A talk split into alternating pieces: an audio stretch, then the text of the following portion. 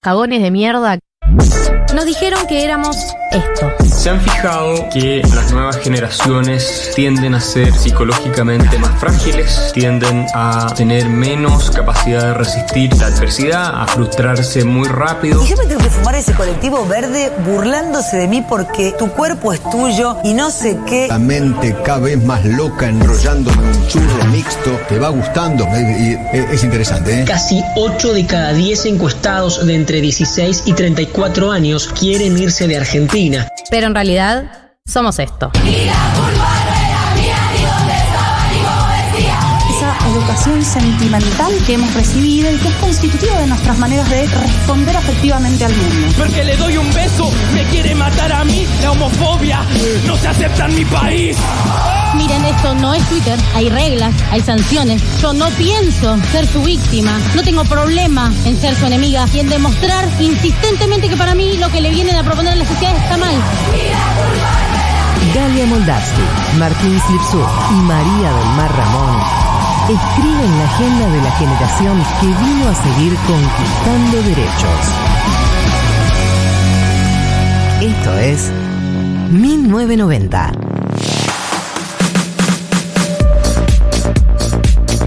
Hola, buenos días, buenas tardes, mejor dicho. Parezco que soy una persona que se acaba de levantar y la verdad es que me levanté como a las siete y media de la mañana. Agarrando la pala. Agarré la pala muy temprano, así soy que muy- buenas tardes. Yo soy muy malo en eso de decir buenos días, buenas tardes, buenas noches. No queda claro los límites. de- Completamente aleatorio el mío. Sí, tipo, sí, puede sí. ser a las 12 del mediodía y te digo buenas noches. Sí.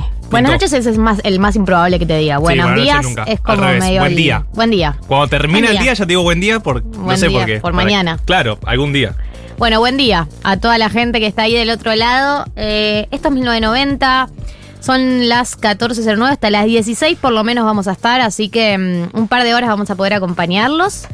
Y hoy tenemos un programa que me motiva muchísimo, la verdad, como, como casi todos los programas. Hubo alguno alguna vez que no me motivó, no lo dije en su momento, pero el de hoy posta que me motiva.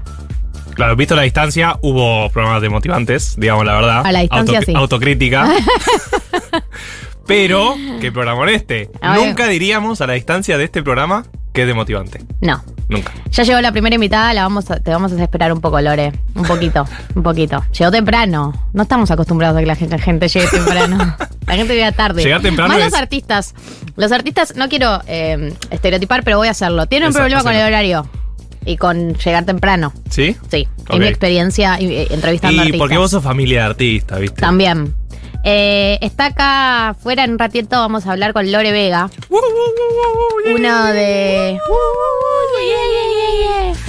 Eh, una de mis eh, artistas preferidas, una artista eh, todoterreno, lo que se dice. Odio usar esa palabra tan Sí. quemada, pero la verdad es que es actriz, es directora, es una persona espectacular. La amo profundamente, eh, soy fan de ella. Eh, si vieron algo de lo que hizo, si vieron Imprenteros, si vieron Las Cautivas que ahora volvió, si vieron La Vida Extraordinaria, bueno, estas son algunas de las, de las más recientes nada más. La, la deben conocer, la deben tener en el radar y si no, es una eh, espectacular oportunidad para que conozcan.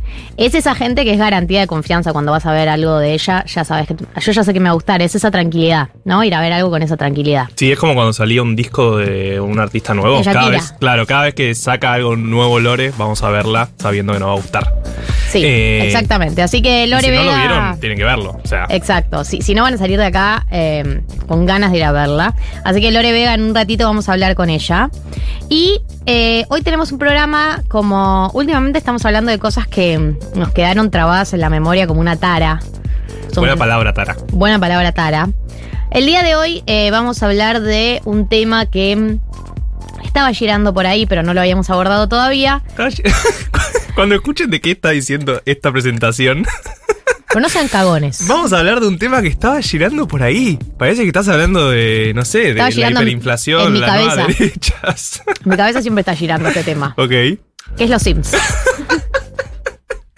¿Qué? Está bien. Fue una Y parte. hoy se coge. Hoy se coge. Fue una parte, sí, se hace el ñiqui ñiqui en el lenguaje de los Sims.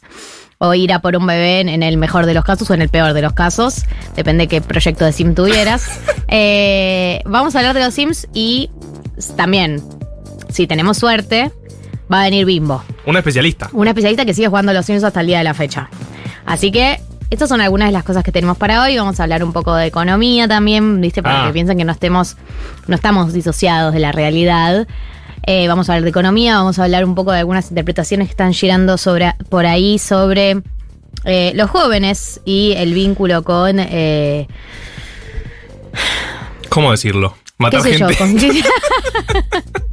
Marto, Perdón. no se puede hacer chiste todavía. Perdón.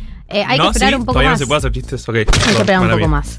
Eh, así que esas son algunas de las cosas que tenemos el día de la fecha. Mi nombre es Galia Moldavsky, estoy con Martina Slipsuk. María del Mar Ramón sigue en Colombia. Probablemente el sábado que viene la podamos escuchar acá en Cuerpo y Alma. Mm. ¿Queremos Eh, escucharles Stormis? Sí, no, no es No. Stormis. Ya sé que ya, ya conozco la historia de ese audio. Te pido que no lo pases más. Eh, Diego- Dieguito. Y antes de meternos en todo lo que tiene que ver con el programa del día de la fecha, me gustaría escucharlos ustedes, leerlos a ustedes. Esto es una tradición que intentamos sostener todos los sábados. Para la gente que se está sumando por primera vez, lo cuento. Em, nosotros to- todos los sábados hago la misma pregunta que es, ¿qué estás haciendo mientras estás escuchando el programa? Eh, ¿Qué es lo que estás haciendo en este momento? Me ayuda a trasladarme con ustedes, a imaginarme en qué contexto nos están escuchando eh, y también a pensar a, eh, de qué manera le hablo a, la- a los oyentes, de qué manera les hablamos a los oyentes. Porque tenemos que aprender de la historia. Y hay que sacar las cosas buenas que tiene la radio AM de las 2 de la mañana. La radio. La radio. ¿No? ¿y ¿qué, qué serían esas cosas? Hola, soy Juan Carlos. Ah. Estoy acá planchando mi camisa. Claro, entonces vos ya sabés que le hablás a los planchadores de camisa y que Claro. tenés que tener un discurso para esa gente. Sí. 11 40 66 000 es el número de WhatsApp de Futurock. Si no lo tienen, agéndenlo y si lo tienen ya agendado, pueden buscarlo en el buscador y mandarme un mensaje. Mandar un mensaje, yo tengo acá abierto, voy a leer todo vivo, Marto también. Eh, ¿De qué están haciendo?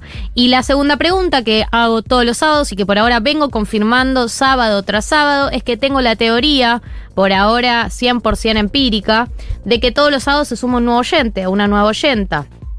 Entonces, lo que pido también, eh, como segunda ventana que se abre, es que te manifiestes. Si sos una persona que acaba de empezar a escuchar el programa, primera vez, segunda vez, tercera vez, sos un oyente nuevo, digamos. Es un concepto amplio. Es amplio para mí dentro del último mes, digamos, pero a ver, o sea, apunta a gente que se sumó hoy, a oyente que nos escucha por primera vez. Se extiende, porque por ahí no se comunicó el sábado pasado o lo que sea, a oyente nuevo de los últimos dos o tres sábados. Así que esas son las dos ventanas que están abiertas, eh, qué están haciendo mientras nos escuchan y... eh, si es la primera vez, ya empiezan a llegar algunos mensajes. Acá nos mandan eh, que nos escuchan mientras diseñan. Qué bien, diseñadores, nos escuchan. La semana pasada apareció la teoría de que nos escuchaban trabajadores fabriles, ¿te acordás? Sí. Con, con auriculares y por eso no podían mandar mensajes. Me gusta eso, pensar que hay como millones de personas que nos están escuchando, pero no nos pueden escribir porque están trabajando. Sí, el pueblo Sacando el trabajador nos escucha. Eh, Analia nos dice que está comiendo mandarina y escuchándonos. Bueno, esas manos sí que van a recordar la comida de este momento. Acá cosiendo a mano mientras los escucho. Hay una persona que nos dice, limpiando el ático. Uf, ¿tenés un ático? Encontré pelucas y nos mandan foto de pelucas. Pero además tenés Muy un gracioso. ático, eso es algo muy... Y es muy gracioso que le diga ático, ¿no? Es muy gracioso que exista el concepto de ático en la Argentina. Yo pensé que ninguna casa de Argentina tiene un ático. Y pero es aparte, muy de no- películas, hablando del programa pasado, Sí. es de películas de terror yankees el ático. Pero no le decís subas ático. al ático. No le decís ático, aparte. ¿Cómo le decís? No sé, pero el ático. cosito, el cosito de arriba donde dejé todas las La cosas pieza de que no arriba, uso. el cuarto, no sé cómo le decís, pero ático no es muy de Wisconsin. Es una muy película traducida. Es muy Wisconsin. Wisconsin. Y ya tenemos la primera oyenta nueva, Alejandra, que se suma del día de la fecha. Bienvenida, Alejandra. Este programa está dedicado a vos, a todos, pero a vos en particular. Eh, Che, es increíble, les pedimos que escriban, escriben. Ahora, si no les pedimos que escriban, no nos dicen ni hola. Manga de vagos, tenemos que estar ahí mendigando mensajes. Ahora escriben todos. ¿Eh? ¿Cómo es esto? Si ya saben que nos gusta ver sus fotos. bueno, mándennos. Vamos a ir retomando los mensajes. Eh, una persona que no se escribe mientras mira perfiles de Tinder. Bueno, planazo. Eh, Es muy divertido hacerlo grupalmente también. Así que. Oyenta fiel desde Madrid, arreglándose para ir a tomar algo con una amiga. Estuvo escuchando los programas de ruptura y volver al ruedo hace poco porque le escribió a su ex porque lo extrañaba. Cortaron hace dos años, ella le cortó, fue un drama. Me respondió que no quiere saber nada de mí ni que yo sepa nada de él, así que acá con una decepción rarísima. Escucharle siempre me la sube. Bueno, hay que decir que si te separaste hace dos años, le cortaste voz y reapareciste, eh, existía la posibilidad de que eh, por ahí esta persona no quiera volver a revincularse. Y también te digo una segunda cosa que es el dolor que estás sintiendo ahora se te va a pasar rápido, digamos. El dolor heavy ya lo, ya lo transitaste, digamos. Esto fue una, una recaída, digamos. Fuiste a buscar un lugar en el que alguna vez fuiste feliz, pero no pienses que vas a caer como caíste, ¿no? Esa vez que te separaste. Sí, porque dos ese años. dolor. Dos años es un montón aparte. Eh, quiero retomar algunos de los oyentes nuevos y ahora ya arrancamos a escuchar un poco de música y, y- y charlamos con Lore Vega. Eh, Dominique dice acá 80 nueva de 1990 también, aunque soy del 88, así que no sé, bien recibida. Sí, te digo que la mayoría de los oyentes no son de los 90. Eh, la verdad que es así. Más en cualquier momento nosotros dejamos de ser los 90. Sí, la verdad que sí. Eh, hola, acá oyendo por primera vez, dice Ayelén. No puedo creer qué emoción, nunca escucho hasta ahora, pero siempre hago cositas. Hoy estoy al pedo en casa, re loca, co- cocinando verduritas. ¿Cuánta gente que nos, nos escucha re locos cocinando? Es un planazo. Lo cual es un planazo, porque qué bien acompañar ese buen viaje, como encontrar, porque la cantidad de veces que uno fuma droga y no hace una buena actividad, digamos, como que estás ahí medio mal viajado o estás en una reunión con gente y no te sentís Mm. bien, pero en cambio canalizarlo para un lugar lindo es hermoso acompañarte en este viaje Que acá. nosotros deseamos el vínculo. Exacto. Eh, acá se suma eh, una oyenta que dice que nos escucha por primera vez y que viene de Mejor País, que me escuchó en Mejor País y se suma por eso y Ahí que le da mucha alegría que tengamos a Lore Vega. Así que, sin más preámbulos, vamos a meternos en el 1990 del día de la fecha. Arrancamos con un poco de música y nos metemos en la primera entrevista del día de la fecha. Esto es Candy. Ah, la- es el remix con Chencho Corleone de Rosalía. Ay, creo que no lo escuché. ¿No lo escuchaste? Bueno, es ahí una primera vez para todo.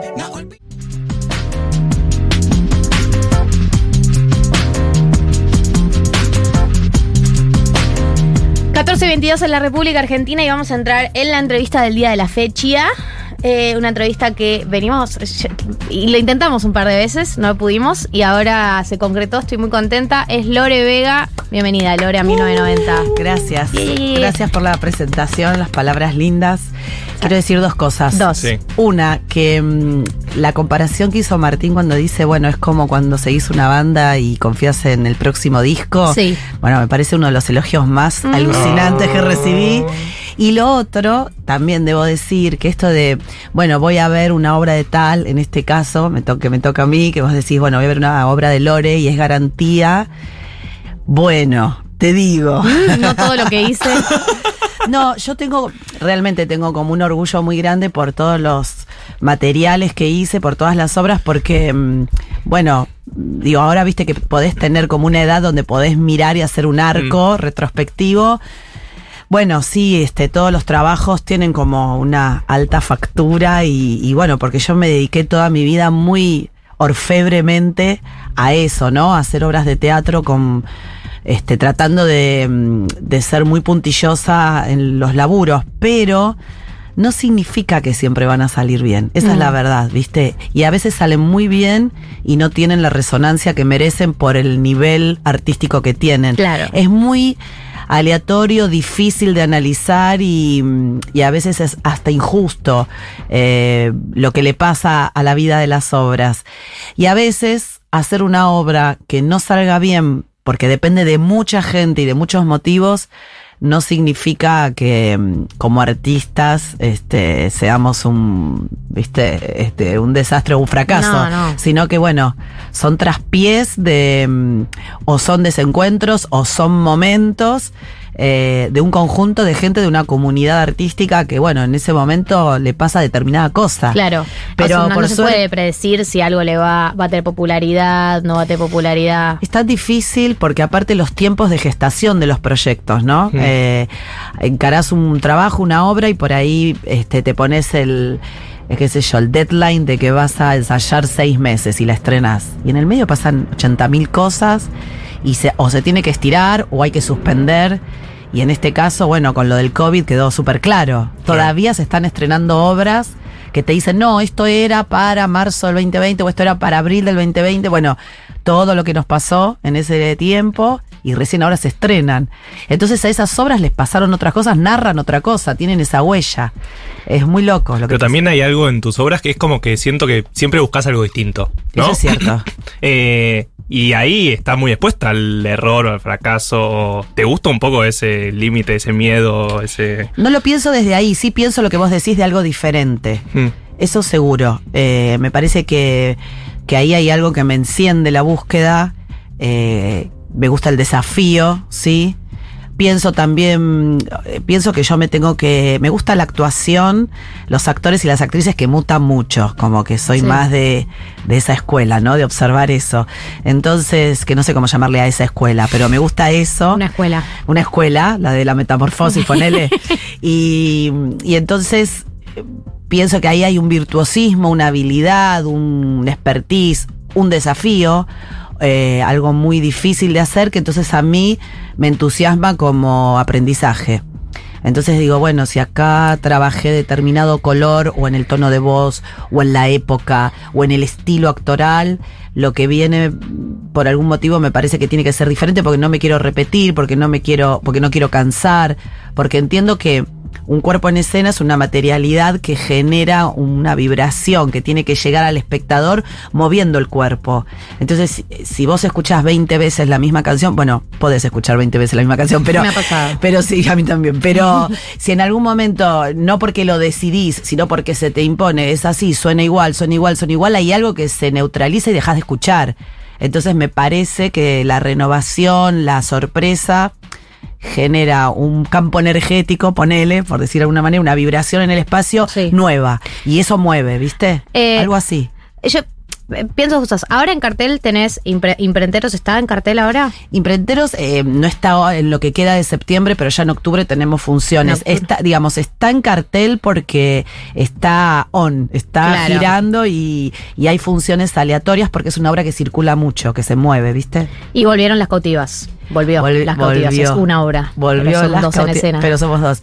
Eh, volvieron las cautivas enamoradas ayer. Ah, qué espectacular. En la Casa Cubierta, en el Teatro San Martín.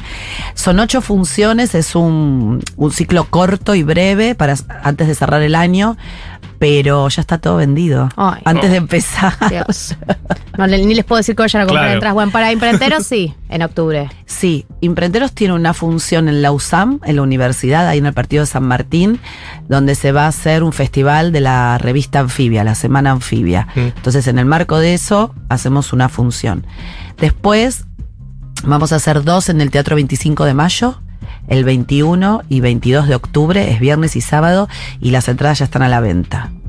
Que son Em, salas grandes, o sea que hay lugar. No, quería hablar sobre imprenteros porque primero tengo el libro en mis manos y, y todo lo que. Porque además yo la vi pre-pandemia, digamos. No sé cuántos años tiene ya, pero digo, creo que para llegar al formato de un libro debe haber recorrido un camino muy largo y que además tiene que ver con, con- con tu historia. Sí, el- la obra es ¿Podés del contarle? 2018, ¿no? Fin de 2018. Es una obra autobiográfica. Eh, cuento mm, sucesos o episodios del taller gráfico familiar, porque mi papá eh, era gráfico y mis hermanos también lo son, de distinto modo, pero lo son cada uno. Y bueno, a partir de un episodio central, después de la muerte de mi padre, yo empiezo a revisar qué otras cosas pasaron en ese taller. Lo cuento en primera persona, estoy en escena, escribo la obra, la dirijo, estoy en escena, pero digamos que hay, la obra eh, se podría definir como teatro, o se podría enmarcar en lo que es teatro documental, que acá, bueno, se le dice mucho biodrama, eh, y, y tiene distintos procedimientos que hacen que el- la totalidad de la obra se pueda pensar como una performance. Totalmente. Porque tiene relatos, monólogos a público, tiene momentos, escenas actuadas, reconstrucciones, son reconstru- reconstruyen el pasado, no las actúo yo, las actúan amigas y amigos actores, Eh, tiene material de archivo, tiene material audiovisual, tiene fotografías, la fotografía es muy importante en la reconstrucción del relato. Eh, entonces es como un patchwork, ¿no? Eh, es, es loco porque mm, cuando fui a ver im- imprenteros, no quiero ser autorreferencial, pero pienso, Sí. lo voy a hacer, es inevitable. No, eh, uno a veces tiene eh, prejuicios con todos los formatos de obras que no sea lo tradicional que uno está acostumbrado a ver. Entonces cuando dicen por ahí algo documental o patchwork, o una edición por ahí no es para mí o es para una persona que está más metida, pero la verdad es que justamente todos esos estímulos que tiene Imprenteros lo hacen mucho más potente, ¿no? Porque eh, una eh, manera de entrarle a la historia desde un montón de lugares distintos, desde las fotografías de la actuación, desde la perfo, que estés vos, que estén tus hermanos, digamos. Sí, tiene una característica la obra que es que tiene no actores, que son los testigos directos de los episodios, que son mis hermanos, que están allí dando su testimonio. Pero para mí dijiste una palabra importante que es entrar, la entrada, ¿no? Es una palabra que usa también eh, la directora de la editorial con la que hicimos el libro, que es Gaby Alac, y la editorial es Documenta Escénicas. Es una editorial cordobesa, chiquita, pero muy power, porque se dedica muy exclusivamente a la relación entre la escritura y las artes escénicas, entre la literatura y el teatro. Y ha editado a Emilio García Huevi, Analia Couseiro, Camila Sosa Villada, Santiago Loza, Alejandro Catalán. Entonces ella edita imprenteros y lo que dice del libro es un poco también lo que vos decís de la obra. El libro permite distintas entradas a la historia. La Sí, historia es una historia fotos. común, ¿viste? Es una historia de una familia trabajadora del conurbano bonaerense y quizás la fuerza de la obra, lo digo después de haber escuchado que me lo digan mucho. ¿no? No es algo que yo sabía previamente. Es que es una historia que representa, como siempre, ¿no? La identificación, que representa a cualquier rubro más allá de los gráficos, cualquier rubro de la clase trabajadora argentina, ¿no? Que tiene un pequeño emprendimiento, una pyme familiar. Puede ser cerrajeros, pueden ser marroquineros, pueden ser lo que sea, eh, y que tienen esta cuestión de tener atravesados los afectos por el dilema del dinero en un país donde lo económico es tan inestable. Entonces, bueno, tanto en la obra como en el libro, la entrada puede ser por los relatos, en el libro hay relatos, crónicas, em, también está el texto de la obra propiamente dicha, las fotos que están en la obra, pero también hay imágenes de cosas mencionadas en la obra que no se ven en la obra en vivo, Exacto. pero que el libro sí las trae, porque bueno, el libro puede ampliar, tiene otro tiempo en la vida, ¿no? Este, en una obra de teatro, qué sé yo, hay obras de cinco horas, pero la verdad que Sí. hacer cinco horas de mi vida en el escenario me parece que no. En el libro tiene otro, otro modo, ¿viste? ¿Y, y dónde le podemos encontrar el libro? Si lo quiero ir a comprar. Mira, acá en Cava, o sea, cada vez que nos movemos con la obra lo vendemos a la salida de la función.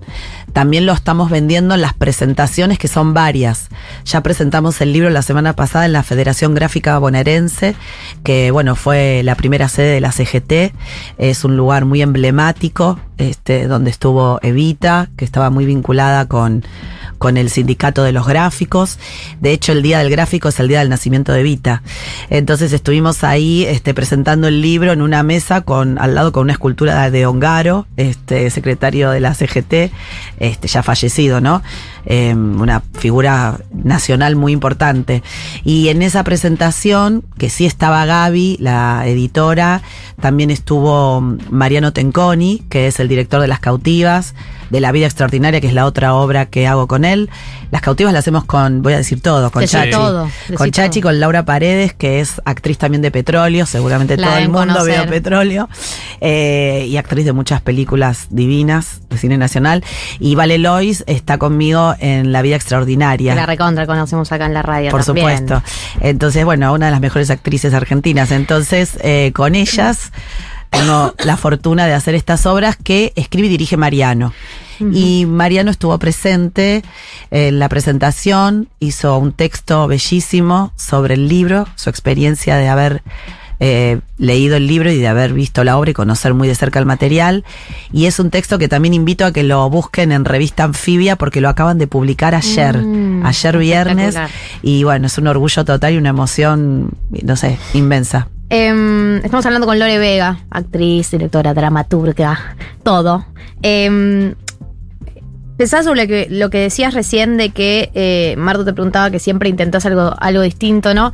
Y mm, en general cuando uno sigue a, a- a alguien, muchas veces lo sigue por el motivo contrario, ¿no? Porque medio que ya sabes lo que estás yendo a buscar, ¿no? Eh, pienso, un ejemplo clásico, ¿no? Woody Allen, uno ya sabe medio cuáles son los planteos, los temas, y un poco estás contento de ir a buscar eso. Eh, y hay algo que, que- que pasa con, por lo menos lo que yo vi de lo que haces vos, es que haces cosas muy distintas y me pregunto de dónde te surge como la tranquilidad de, o, o no sé, o la, la, la fe de que va a andar bien, de que te va a gustar el resultado final, por más que te metas en temáticas completamente distintas, temas, temáticas que por ahí no laburaste todavía. Digamos, ¿de, de dónde elegís esos temas nuevos para meterte? Mira, tranquilidad no sé si tengo, eso primero. Em, pero sí me pasa que siempre busco cuál es la resonancia íntima que yo tengo con eso que estoy tratando, abordando, con el material que me toca eh, bailar, digamos. Entonces, ¿qué hay de mí ahí en eso? Pero, ¿qué hay de mí no porque voy a sacar algo justamente hablando de la obra autobiográfica, voy a sacar algo autobiográfico. No, porque, digamos, esta es la única obra autobiográfica, digamos, que hice. Todas las demás, digo, tengo que estar más vinculada con el universo que la obra propone, que quizás escribió otra persona. Pero siempre hay algo íntimo que me resuena con eso. Y entonces ahí se empieza a mover alguna célula, alguna ficha más, eh, eh, bueno, viva, ¿no? Bien estremecedora no sé, por decir, este, las cautivas, eh, yo en algún momento decía, bueno, voy a estudiar un poco, quería estudiar mapuche, quería que cuando ella busca, digamos, las palabras ancestrales pueda sonar eh, eso. Y por distintos motivos más de agenda no podía hacer ningún curso, ¿viste? Los pocos que había no coincidía. Y en un momento digo, bueno, pero eh, si mi mamá es formoseña, de toda su familia habla guaraní, yo lo escuché de chica, ¿por qué no voy a eso? Entonces tengo un amigo, este, también actor, coreógrafo muy conocido, Rodolfo Prante, que es paraguayo, y que le pedí unas clases, pero me dijo, pues yo no soy profesor, pero no importa, le digo, dame unas clases. bueno, después me empezó a dar las clases y tenía un pizarrón, tenía todo, pero no sabes, este gran teacher de, de guaraní, teacher guaraní.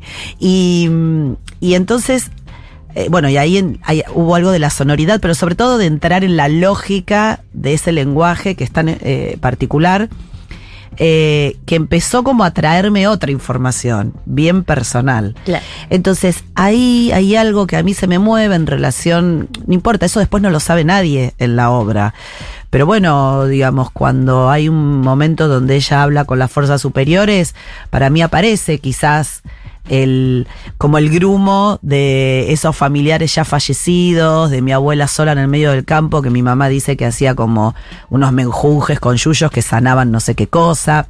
Entonces, siempre buscando qué me trae. Eh, a veces tienen esta explicación más, si querés, entre comillas, autobiográfica y autorreferencial, y a veces no. A veces cosas más extrañas, cosas más innombrables o cosas que yo no sabía que me llamaban la atención, porque también de eso se trata. Pero mira, yo di clases de teatro todo el tiempo, toda la vida, desde que empecé mi actividad laboral. A los 21 años ya empecé a dar clases y me, la verdad que fue mi fuente este, económica, de sostén, con muchos altibajos, hasta determinado momento. Y, y siempre, viste, en la primera clase, en el encuentro, digo, bueno, entre las palabras que decís como para enmarcar un poco la actividad, para mí la actuación es un camino de autoconocimiento. O sea, justamente es interesante porque no sabes bien qué va a suceder, como, como cualquier actividad artística. Mm. Pero en este caso, lo delicado es que el instrumento es el propio cuerpo. Y eso es una complejidad enorme, porque trabajamos con, con el cuerpo material, con lo que se ve, con el cuerpo emocional, que es un cuerpo muy complejo, eh, eh, con el, y si querés con el cuerpo inmaterial, entonces y con el cuerpo que tenés en ese momento, en ese momento de tu vida, en esa edad, en ese contexto, en ese mundo, digo, para, ya sabemos que para el mundo actoral el COVID fue toda una interpelación, más allá de que lo fue mundialmente y para cualquiera, pero digo, una actividad donde eh, principalmente, digamos, tiene que haber comodidad con el contacto físico, Imagínate, cómo actuar sin eso. Entonces, bueno, eh, me parece que ahí hay algo muy importante que es ver qué resuena internamente. ¿Y te costó o te sigue costando que Imprentero sea tan tuya? Digo, decía de conectarte con partes de tu propia historia cada vez que haces una obra. Siento que debe ser complicado también estar acostumbrada a otra cosa y de repente hablar de vos y de tu historia y, y la historia de tu familia, ¿o no? Mira, siempre lo vi con un como un material. Mm. O sea, no te voy a negar que el día del estreno de pronto tenía un nivel de nervios. Mm. que no, que hacía mucho que no tenía esa escala, entonces ahí me di cuenta, como que eso me daba la pauta de, de la dimensión que tenía exponer algo personal. Una vez que yo vi que el material cumplía la función de un material escénico y excedía que fuese mi propia historia, que era lo que buscaba, Mm. ¿no? Cuando lo preparaba. Eh, algo se me acomodó, sí, porque, porque es un material, porque es una historia. Este, yo, y así lo trabajé. Eh, creo que, mm, no sé, por darte un ejemplo, pero digo, trabajaba con fotos familiares de infancia. Y bueno, relatando a partir de la muerte de mi padre. Entonces tengo fotos de mi padre joven, o que me tiene a mí en brazos como bebé. Yo cuando veía esas fotos armando la obra, no, no, no me ponía a llorar, ni tenía momentos de conmoción, no. Lo veía con material y decía, ah, esto está bueno que quede acá, esto está bueno que se vea en tal momento. No que sé. ya en, en ese rol. rol Sí, porque creo que son cosas que en todo caso, digo, ya no, no digo que las, te- las, las tengo resueltas, no quiero hacer como, ay, bueno, lo tengo claro. Ya lo laburé en terapia. Lo- pero sí, tuvieron su lugar en terapia y si fueron lloradas, ya fueron mucho antes. Entonces me parece que justamente pude hacer la obra porque todo eso lo, lo pude mirar desde otro lugar y hoy en día la obra me reveló cosas también, Claro. nuevas miradas, No, y pienso que la gente de afuera a veces no, no te da nuevas interpretaciones, ¿no? Lo que la gente ve de afuera. Mucho, mucho. Cosas que ven que son riquísimas para, para mis hermanos, para mí, para el equipo. Y cosas también que son mucho mambo de ellos. Como que también la Depositan gente... su propia historia. Re. Primero las cuentan literalmente, eso es hermoso, a mí me encanta. De hecho, todo el tiempo estoy diciendo ahora que salió el libro que podríamos hacer un segundo libro con la recopilación de todas las historias que nos cuentan, te juro, y que hay historias alucinantes. Eh, pero también te das cuenta cuando me dicen cosas y que digo, eso es más tuyo que de mi historia. Eso no estaba ahí. Ese es más tu padre que el mío. pero bueno, de eso se Bueno, trata pero también. Eso pasa con el arte siempre, ¿no? Sí. Como las interpretaciones que pasan por la historia personal de cada uno. Y aunque seas la autora, no vas a poder eh, como intervenir sobre esa interpretación. No, no, y además me parece que está buenísimo que pase y para mí todo es agradecido. Para mí es una experiencia. La obra excede, no termina cuando eh, la, gente aplaude y se levanta de la butaca. La obra sigue trabajando. Sigue, es muy impresionante.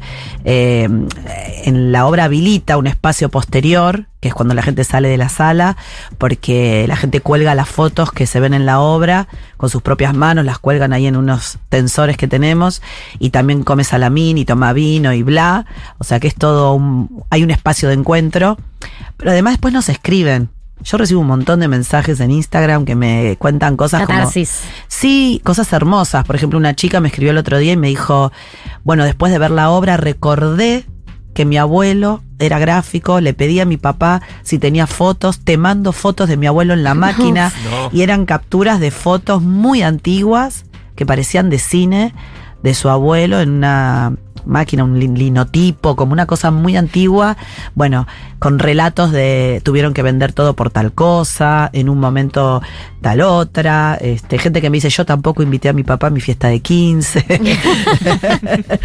Hay este, muchos relatos similares y muchas ganas de contar la propia historia. Eh, ¿Y te cansas de hacer alguna obra alguna vez? Decir como, bueno, ya estoy medio saturada de este tema, quiero pasar a otra cosa. No, por ahí las obras tienen una vida que, que te, lo, te lo va mostrando el material, eh, es algo más colectivo.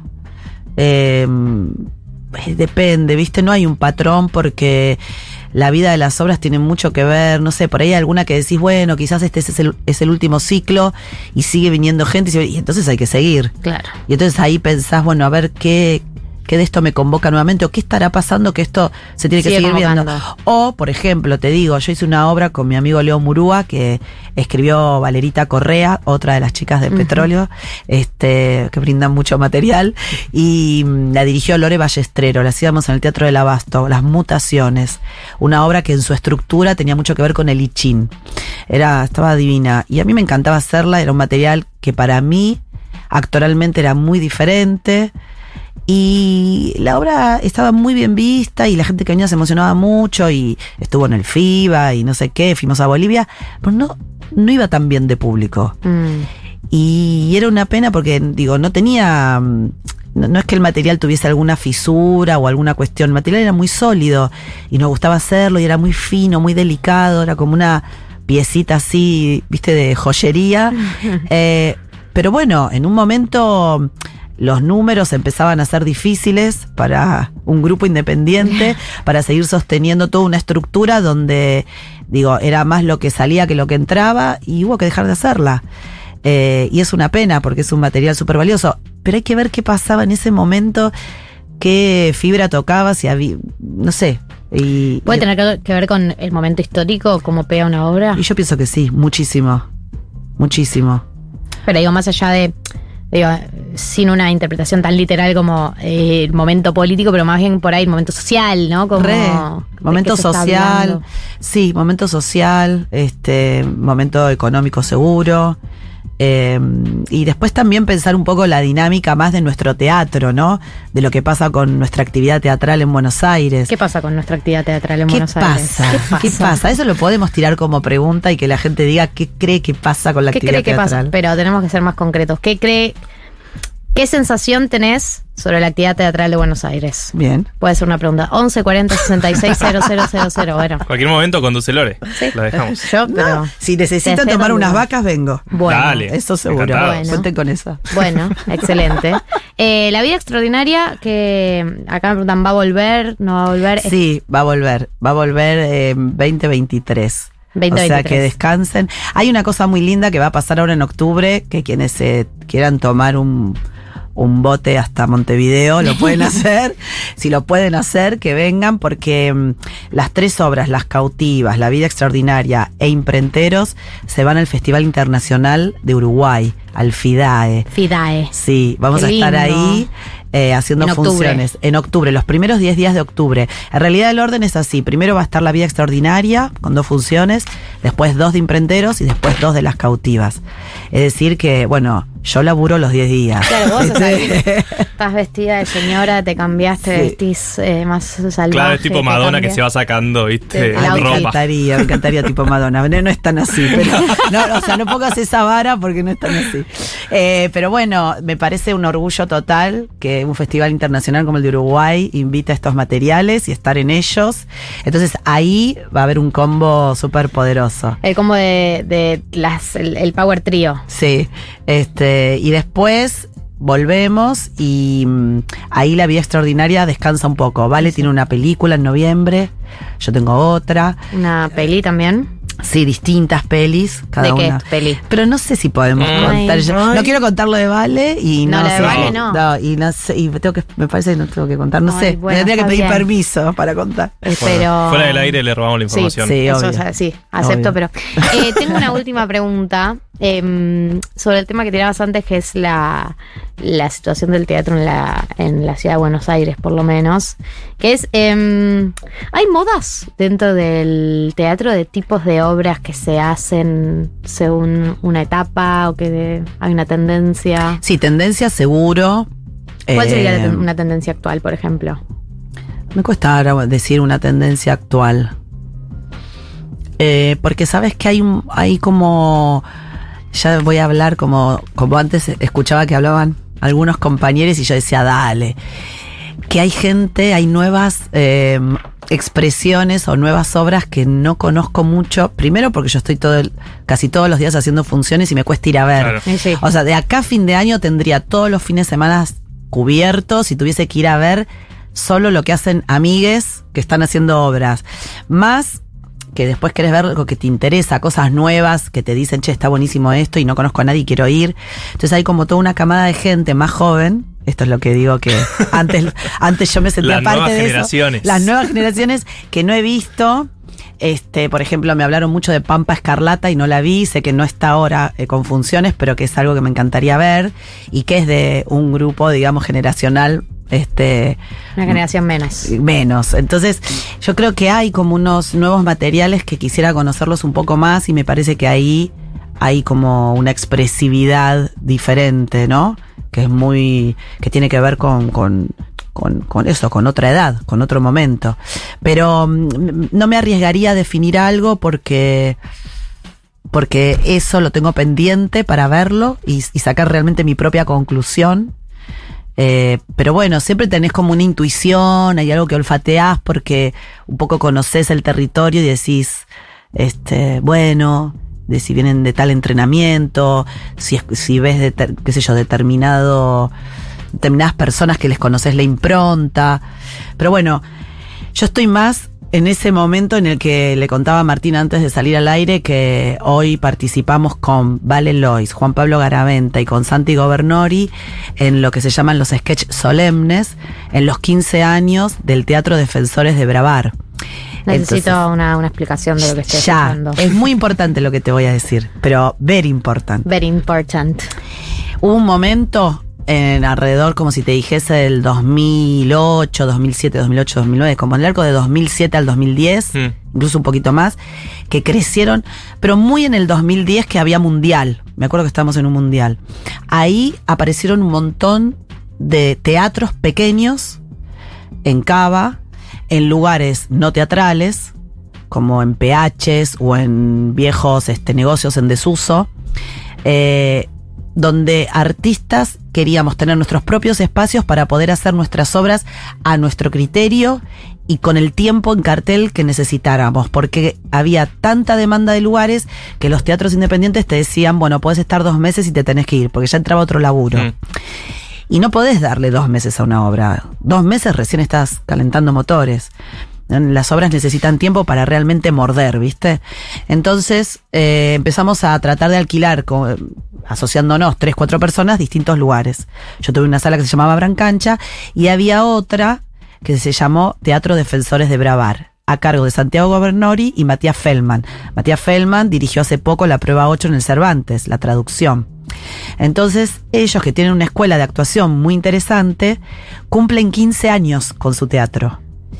Y lo están festejando en estos días. Empezó ayer el festival y termina como el lunes, así como es este fin de.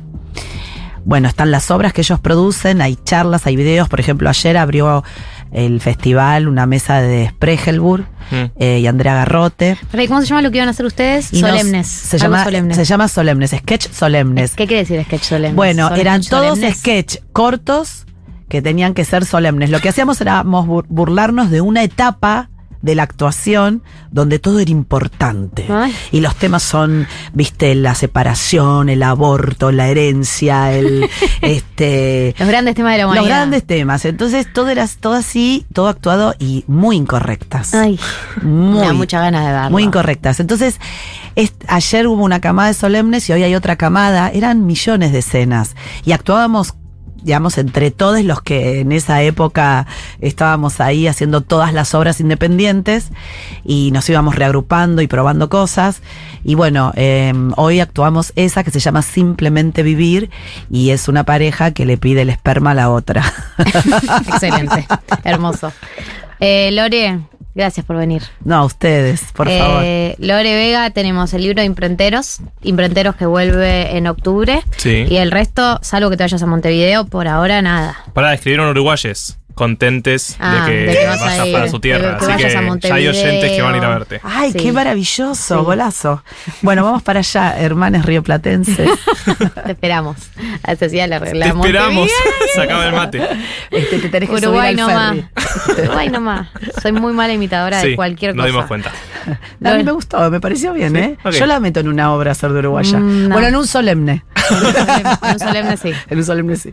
Lore Vega pasó por 1990.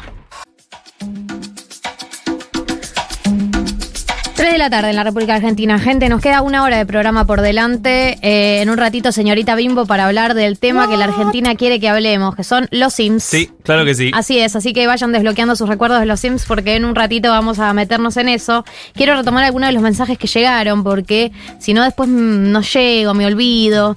Acá nos mandan que están andando en bici por el barrio de Justin Trudeau en Montreal. Ahí dicen, eh, hola, ay, ¿sabes qué oyente nos escribió? ¿Qué? El oyente que nos escuchó mientras. El día que hacíamos el programa de separaciones. Sí, que rompimos corazones. Santi Motorizado. Sí. O fue lo. Sí, sí, Santi Motorizado. eh, que hubo un oyente que nos escribió que nos escuchaba mientras sacaba las cosas de la casa de su ex. Sí, fueron dos programas distintos, pero entiendo a lo que te referís. Bien. Hola, ¿cómo están? Soy el oyente que los escuchaba mientras mi ex sacaba las cosas de mi casa, a la ex de su casa, mientras tocaba Santi motorizado. Quería contarles una buena. Tengo 27 años y renuncié a un trabajo donde era monotributista y conseguí mi trabajo mi primer trabajo en blanco. Nada, yo pensaba que esta generación estaba condenada al monotributo y parece que no. Abrazo grande, son alta compañía en los sábados de cambio que estoy viviendo. Qué lindo escucharlos. Qué bien poder acompañarte eh, en las buenas y en las malas, porque es fuerte que esté Santi motorizado, porque además Santi vino ese día en un mood Sí, muy sí, abajo. sí, sí. Estaba en un mal día, Santi, eh, porque él también se había tenido que ir de la casa en la que estaba. Eh, y en paralelo que vos te esté pasando básicamente lo mismo, te están sacando las cosas de tu casa, acompañarte en la, en la baja, en la mala, y ahora acompañarte en la buena. Yo también tiendo a pensar que esta es una generación que está condenada al monotributo, pero me esperanza saber que hay casos como el tuyo. Hay que llamar a Santi, que tal vez consiguió el laburito en blanco también. Le podemos preguntar, creo que sigue de gira Santi motorizado. Eh, acá un colombiano escuchándonos por el audífono izquierdo mientras sirvo tacos mexicanos en un restaurante restaurante de Franklin, Tennessee. O sea, vos- es una locura pensar en los contextos en los que las personas te What? escuchan. What? Es un What? colombiano que está en Tennessee, porque además Tennessee, Tennessee que es, es, un Wisconsin. Sí, es sí, estado yankee donde no sé. random. No sé eh, dónde queda, en el Ganó medio. Trump por ahí. Obvio, en todos ganó Trump igual, pero. Eh, eh, sirviendo tacos mexicanos, escuchándonos con un auricular mientras le toca el pedido a, A una un Karen. grupo de personas. Karen. Hey, Karen. Eh, acá en pozo operatorio haciendo reposo junto a ustedes, los escucho de cemento, dice, dice Sofía. Bueno, Sofi. Ah, bueno, hay que hablar de algo. y abrazos en ese pozo operatorio. hay que hablar de algo, hay que hablar de algo que yo lo vengo viendo en términos personales y de amistades. Que la gente Nuestra opera. generación, los 90, está empezando a pasar estas cositas. Operaciones, lesiones, hospitales. Nos, nos lesionamos más fácil Nos porque estamos- estamos medio debiluchos. Y nos estamos lesionando primero. Está pasando algo que no sé si Mercurio retrógrado, no sé qué explicación quieren darle, pero bueno, post pandemia Seguro hay quedamos. algún mer- mercurio retrógrado. Post pandemia quedamos medio tocaditos. Pero de- además, estamos llegando a esa edad en la que vas a jugar al fútbol y te lesionás. Sí. Suceden esas cosas. Así que te mandamos un beso, Sofía, que estás en el posoperatorio. Eh, estamos todos en la misma. Acá Oyenta dice, Oyenta nacía en 1983, pero los 30 son los 920, por Sí, supuesto que sí. Limpiando la casa, escuchándolos hoy en vivo, siempre grabado.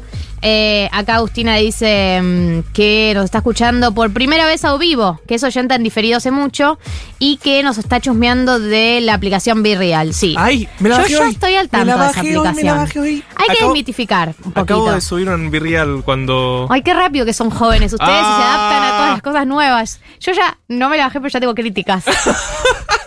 Eso también en esta tan- generación tan igual. Progre, tan progre que duele. Eh, tengo ¿Cuál es tu críticas crítica? Sociales. A ver, vos estudiaste para esto. Estudié para esto. Adelante, reina. Entiendo que em, eh, la premisa de Virreal es ser como lo opuesto a Instagram, plan, vos en Instagram eh, pintás todas las fotos, le pones filtros, eh, mostrás una versión tuya y Virreal te dice ya, mostrar lo que estás haciendo, Sí, tuki, y si no te cago, te cago a palos. Es Espontaneidad. Saca la foto ahora, gato, o te voy a cagar a Sí, trompadas. y, y si no la sacás, eh, en el momento le avisa a tus usuarios. Ah, no la sacó, dijo. Mira, mira lo que estaba No haciendo. quiso, no quiso mostrar que se estaba depilando la pierna. Te saca la foto aunque vos no quieras. Claro. Y a mí, a mí me parece recontra polémico porque primero el nivel de esclavitud de la aplicación, sos Eso esclavo de la ruido. aplicación. Yo no Tipo, sabía que sacaba la- la foto ahora, primer aviso, con un arma más o Tenés menos. dos minutos aparte, pará. O sea, la chance No, de que vea la tenés dos minutos y si no le avisa a tus usuarios. ¡Qué Yo gorra! no sabía eso. Eh, no sabía que era, que era botón, virreal. Eh, pero me gusta un poco el concepto. ¿Cuánto tardaste? Claro, te dice, bueno, este agarró, bancó 15 minutos, salió a la vereda, se sentó a tomar un café y ahí sacó la foto. No. Ah, bueno, pará, pero no, les, déjame no le- no le- construir la imagen que quiero que la gente vea de mí, boludo. pero no les dice, eh, este chabón estaba comiendo tacos y de repente vio No. que tenía la aplicación de Virreal Pero y leí se una fue a comer nota sushi. muy buena que hicieron una crónica en The Atlantic sobre Virreal y contaba una anécdota que me pareció espectacular de una mina que tenía Virreal, estaba tomando un café con una amiga, le toca la notificación de Virreal, estaba con la amiga y saca una foto como a la ventana. ¿No la quiere mostrar a la amiga? Cancelada reina, o sea. Como que, o sea... ¿Me odias? Decímelo en la cara. Pero además como... Nada, tenés que mostrar lo que estás haciendo. Como que sacó foto tipo artística. No quería mostrar con la amiga vamos con la que vamos a explicar un poco mejor a la gente la aplicación, por si no entendieron. Te saca una foto de frente y Claro, al mismo tiempo te saca la foto eh, a tu lado. ¿Se entiende? Claro, o sea, usa con las do- dos usa cámaras, la frontal y la otra, que no es frontal, la que se usa de- históricamente, digamos. No sé cómo decirlo la de cámara. atrás. Sí, la de atrás. Entonces O vos sacás vos una entonces, foto. Imagínate, yo soy Galia, me suena Virreal. Virreal, ¿qué significa? ¡uh! Saca una foto ahora de lo que sea que estás haciendo, te dice la aplicación. Entonces yo agarro y, por ejemplo, acá le saco una foto a Marto. Sí, hola, ¿cómo entonces va a estás? salir en la foto Marto, porque lo estoy apuntando, y va a salir mi cara, porque también te saca una foto de cámara Pero frontal. te lo pone como arriba, más Arriba a la izquierda, como si fuera una videollamada, te la pone tu Claro. cara. Y eso lo publicás en la aplicación. Lo publicas en la aplicación y el, el objetivo en teoría es que la aplicación sea más espontánea, que la gente muestre lo que está haciendo y no que construya toda esta eh, vida idealizada de Instagram. Un poco esa es la premisa de la aplicación. Los yankees ya la usan mucho. Acá todavía está insertándose. Y en TikTok, yo que soy un fiel usuario, Soy lo que pasa sí, mucho es, de repente hay alguien que se cruza un famoso y entonces el B-Real es con un famoso y es tipo, ¿what? Tipo, birria hablando con "Uh". famosos. Cuando se le canta la notificación, sí, la notificación, vos sos esclavo de la aplicación. La Sí. aplicación te dice ahora. Y es ahora. No, Dice Diego Diego- dice que le pasó mientras estaba en el baño. Claro, Pará, no ¿y ¿qué hiciste? cumplir. ¿Qué hiciste, Dieguito? Y tuviste que mostrar la foto de la caca, y sí. ¿Subiste? Y sí. no, dice que no. Pero no sé. Eh, Tampoco entiendo muy bien cómo se sigue a la gente. O sea, porque tenés una opción de tus amigos y otra opción que es mundial. O sea, hay un feed, bueno, digamos, en el que ves es como fotos de. TikTok eso también. Sí, pero no entiendo bien. eh, mis amigos. O sea, ¿ustedes están? No. ¿Tienen un, ¿Es por celular? No tengo Virreal. Pero vos, Vereal. Me encanta. Vereal. No tengo Vereal. Claro, la arroba en Instagram de Virreal. Ok, bueno, te voy a empezar Van a a tener que migrar, Seamos, seamos la aplicación. Seamos amigos de Virreal. Hola, acá los escucho por tercera vez. Soy socio y por crónica anunciada conocí a Galia. Hola, gracias, Hola, gracias hola, por hola, venir. hola. no es la primera vez que les escucho, pero es la primera vez que les escribo. Almuerzo y arreglo el patio mientras les escucho todos los sábados. Nací el 26 de diciembre de 1990, casi casi no pertenezco. Perteneces igual. Me encanta que Obvio. escuche la gente que es de los 90 y la gente que no es de los 90. Eh, y me encanta que nos escuches mientras arreglas el patio. Eso habla de que tenés una habilidad manual que me genera envidia. Un Acá montón dice- de mensajes diciendo que al ático Sí. le decimos altillo. Acá. Sí. El altillo, claro, el tiene altillo. sentido. Pero también me suena muy extraño, digamos todo. Sí, yo, porque nunca viví en casa, también hay que decir que me resulta ajena la experiencia casa. Siempre fui de departamento. Sabe. Pero, altillo no es rara también la palabra. ¿No es medio gallega? El, altillo. Tú vamos al altillo. no, pero a la vez altillo, dicho con la sh, así es muy. Es tipo con un mate. es muy, vamos al muy altillo. A tomar un mate, arre cualquiera, ¿por qué se van a tomar un mate Era al malísimo. No vayan al altillo, no, no hay cosas buenas ahí. No. Hola, chiques, acá escuchando re loca también jugando la play. La gente se droga para escucharnos. Buenas, ¿cómo va? Los escucho desde el año pasado, pero el primer mensaje nunca me deja de poner la piel de gallina a la intro del programa. A mí tampoco, la verdad. Eh, acá nos dice, terminando de ducharme, esperando que marido regrese de depositar a nuestros hijos en la casa de sus otros padres. Familia ensamblada, hoy toca fin de, de novies. Qué bien. Yo sí. eh, y hoy se coge. sí. Hoy se coge Muy- muy bien realmente. aplicado. Bien mechis. eh, yo ya pasé a esa edad en la que me pienso más como esos padres que están solos que como el hijo que va de casa en casa. ¿Se entiende? Sí. O sea, la felicidad que debe ser poder entregar a tu bepi. Es buenísimo tener un hijo un fin de semana y al otro no. Es, es buenísimo Es la el mejor plan, experiencia ¿no? de paternidad, salvo aparte de ser por ahí más padre sole, que te da, te da paja cuando lo tenés con vos. No, en ningún escenario me pasado bien igual. No, pero toda la parte de tener que que consensuar con una persona que eventualmente puede llegar a odiar. Porque Sí, bueno. la posibilidad de que la separación sea violenta es alta. Bueno, pero Gente un fin de que semana. nos hija, escucha ser criando a sus hijos. Soy muy fan desde el. ¿Qué? ¿Qué? ¿Qué, qué dijiste al final? No te escuché. debe ser épico un fin Ah. de semana sin tus hijos. Sí, como un recreo. No, no, no. O recreo sea. de ser padre. It be Nice, sí. No, porque yo siempre pienso, volviendo al tema, iba a cambiar. Iba a salir mensaje. Que hay muchos padres que por ahí salen una noche y vuelven a sus hijos. Por ahí quedó alguien cuidándolos, o una niñera, o un familiar, Sí. eh, o, o niñere. eh, entonces vos salís, pero hasta un punto estás liberado, porque tenés que volver a. Tenés que volver a tu hija. En cambio, si es un fin de semana entero, no salís con esa sensación. Hay otra persona que está encargando. O sea, el drama mental es de otra persona. Acá nos escribieron va- varios mapapis. Soy muy fan desde el primer programa, les escucho creando mi jite, cocinando, cambiando pañales, limpiando, todo en modo mami, motomami, por supuesto. Acá Lucía Mm. también dice que nos escribe dándole de comer a su bebé que el miércoles cumple un año. ¿Cuántos bebitos? Bebitos. Los amo, bebitos. Hay una persona que dice, haciendo terrarios para las amigas, pues también son el amor de tu vida. Banco, y, Y quiero obvio que decir que rehice un terrario en mi casa hace una semana. Aplausos. ¿Qué es un terrario? Eh, yo tengo una bola de cristal. ¿Qué? ¿Viste? Una maceta que es tipo medio bola de cristal. Sí. que está abierta arriba y Sí. tiene como plantitas. Ah, como Y son todas las distintas. suculentas. Y se murieron todas. Bueno, puede pasar. Eh, yo siento que la regué de más. Nunca hay que regar de más las suculentas. Si regás de Ese es el- más, ese es si el regás de más, a veces no hay vuelta atrás. Es que el problema es, regar, es regarlas. Si no las regás, es increíble cómo sobreviven. Sí, no necesitan agua esas suculenta es increíble, la suculenta tremendo. es muy fuerte. Bueno, entonces las inundé y tuve que sacar todo y metí nuevas. Fui a comprar yo con mis manos. Increíble, es hermoso. En minutos hablamos del Sim, del Sims. En minutos vamos a hablar sobre algunas de las interpretaciones de la juventud que andan por ahí. En minutos hablamos sobre la inflación y los tips de economía de Marto. Pero ahora vamos a una pequeña pausa, ¿les parece?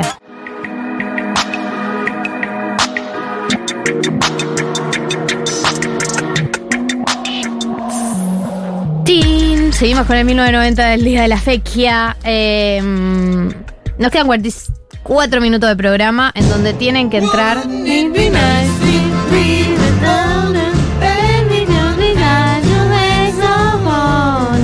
Nunca nadie se supo la letra de esa canción, ¿no? Nunca nadie, en mi caso, nunca nadie se supo la letra de ninguna, Ninguna canción. canción. Ok. Válido para todas las canciones de toda la historia. Hay algo que está girando en los medios, obviamente, ¿no? No estoy inventando nada, ni estoy diciendo nada nuevo, que tiene que ver con las conversaciones alrededor de em, la juventud y el vínculo con el intento de magnicidio de Cristina Kirchner, ¿no? Eh, hoy escuchaba, vengo leyendo bastantes cosas eh, sobre el tema, básicamente porque muchas de las notas analíticas que se publicaron son sobre este tema Sí. y también porque eh, la persona que, o sea, la que es la, la responsable de la eh, intelectual del intento de es Brenda Uliarte, que tiene 23 años, su amiga tiene 21 años, Sam Montiel, no sé bien qué edad tiene, pero tiene 20 también, digamos, es toda gente muy joven. Em, y eh, aparecen, digamos, si bien ellos son un caso, me parece, único, ex- recontra extremo y etcétera, de un discurso, aparecen marcados en. eh, apareció a medida que se fueron desencriptando los celulares, principalmente el de Brenda, porque el de Sadam Montiel por ahora no, no se puede acceder por algún motivo que nadie sabe. Eh, empezó a apa- aparecer información de que ella formaba parte, ¿no? De algunos de estos grupos de odio, algunos de estos discursos, de alguno. De ella, eh, en alguno de los chats de Brenda, apareció una frase que Juan Rocco nos nombraba cuando lo entrevistamos, que es la idea de hay que salir del discurso y hay que pasar a la acción, ¿no? Que Sí. es algo que Juan nos nombraba cuando vino Juan Rocco. Pueden buscar la entrevista súper interesante en Spotify. Juan Rocco lo que mm, viene haciendo hace tiempo ya es analizar los discursos que están en estos foros de extrema derecha eh, que derivaron en, en otros países en lo que fueron tiroteos masivos o eh, ataques terroristas, digamos, como fue el caso de Nueva Zelanda, como fue el caso de Australia, obviamente como sucede en Estados Unidos. Él contaba que en estos foros aparece la idea de eh, salir de la crítica mm, en redes y pasar a la acción. Digo, no es una idea que se la escucho decir por primera vez a Brenda Uliarte, Juan lo había nombrado, ha aparecido en estas conversaciones y un segundo punto que también...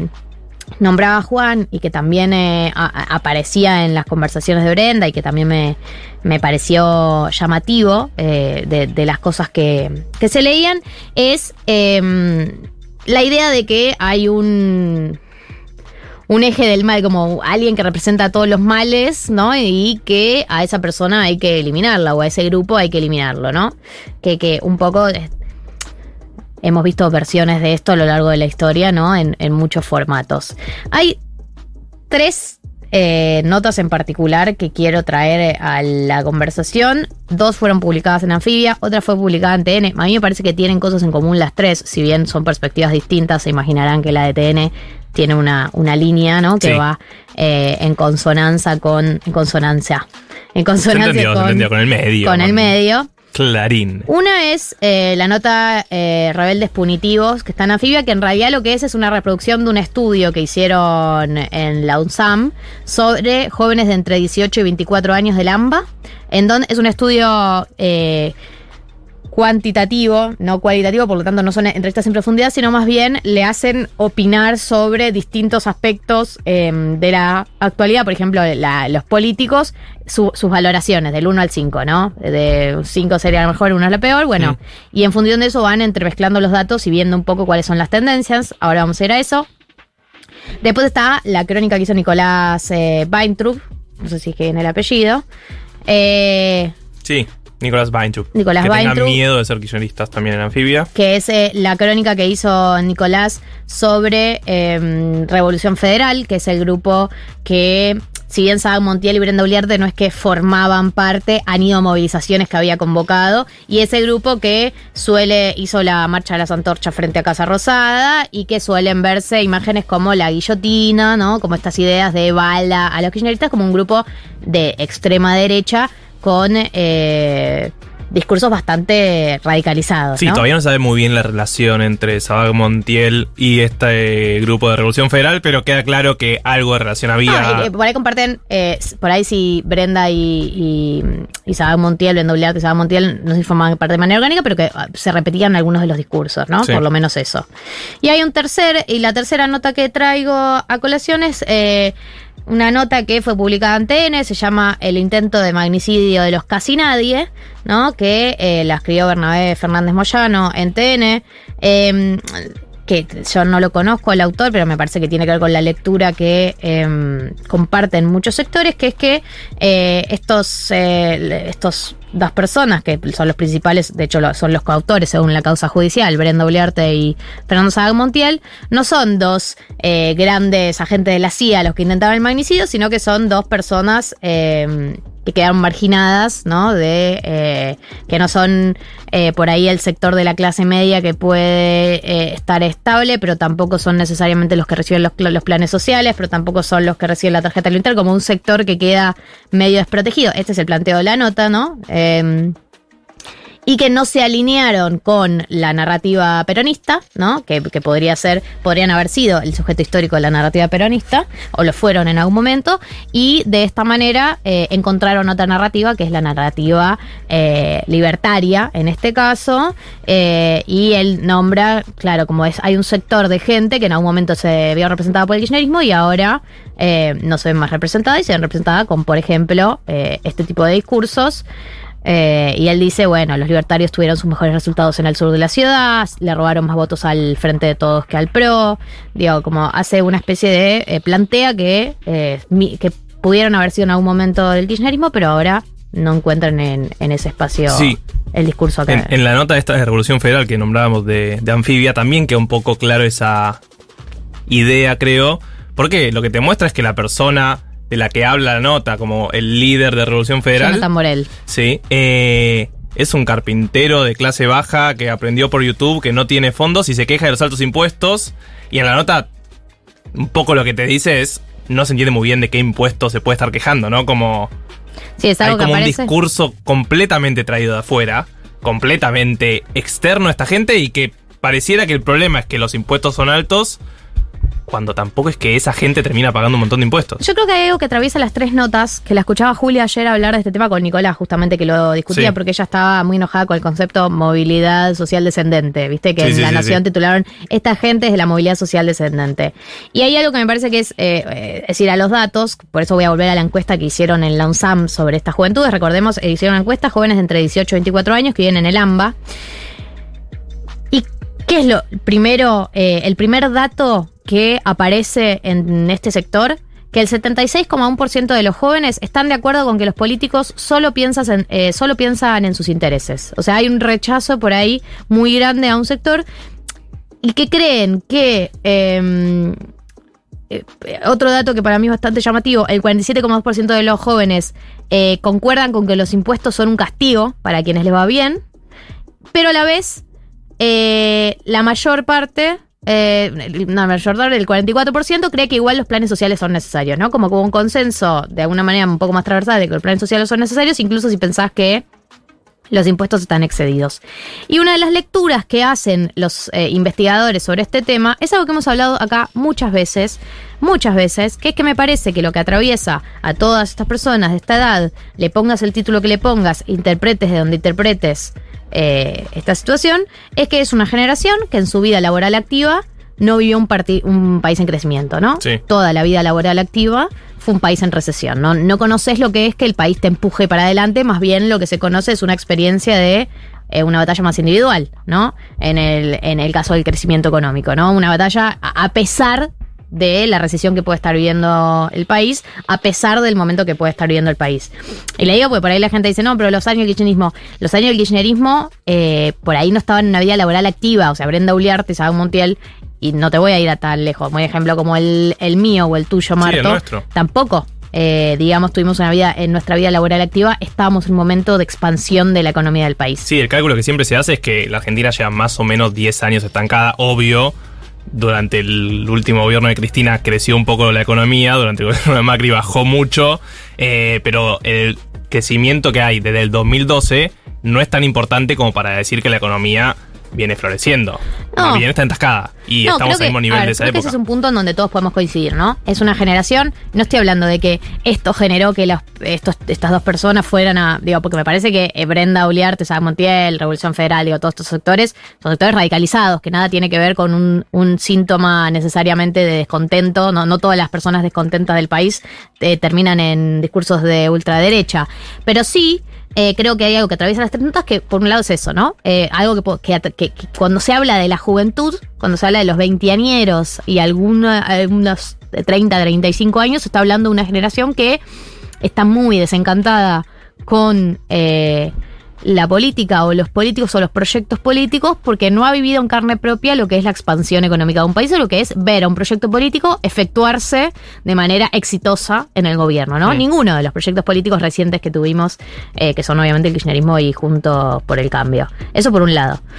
Y por otro lado, sí comparto con lo que decía Julia. Julia dice, obviamente, ella marcaba esto de no, no toda persona que está marginada o descontenta se transforma en una persona ultraderecha. Hay una coincidencia con un momento histórico, ¿no? Que es la aparición de discursos radicalizados. Y frente a esto aparece otro segundo debate que es eh, qué hacer frente a estos discursos, ¿no? Viste que todos aparecen. Ayer leía a la Inca diciendo no hay que darles voz. Otras personas que dicen hay que visibilizarlo Sí, para, para entender discutir, entender y discutirlo. Y la sensación eh, que me da es que no sé si sabemos cómo frenarlo, porque si uno mira al resto del mundo, todos los eh, países en donde están teniendo avance de la ultraderecha, ¿alguien lo supo frenar? Digamos, ¿hay una fórmula?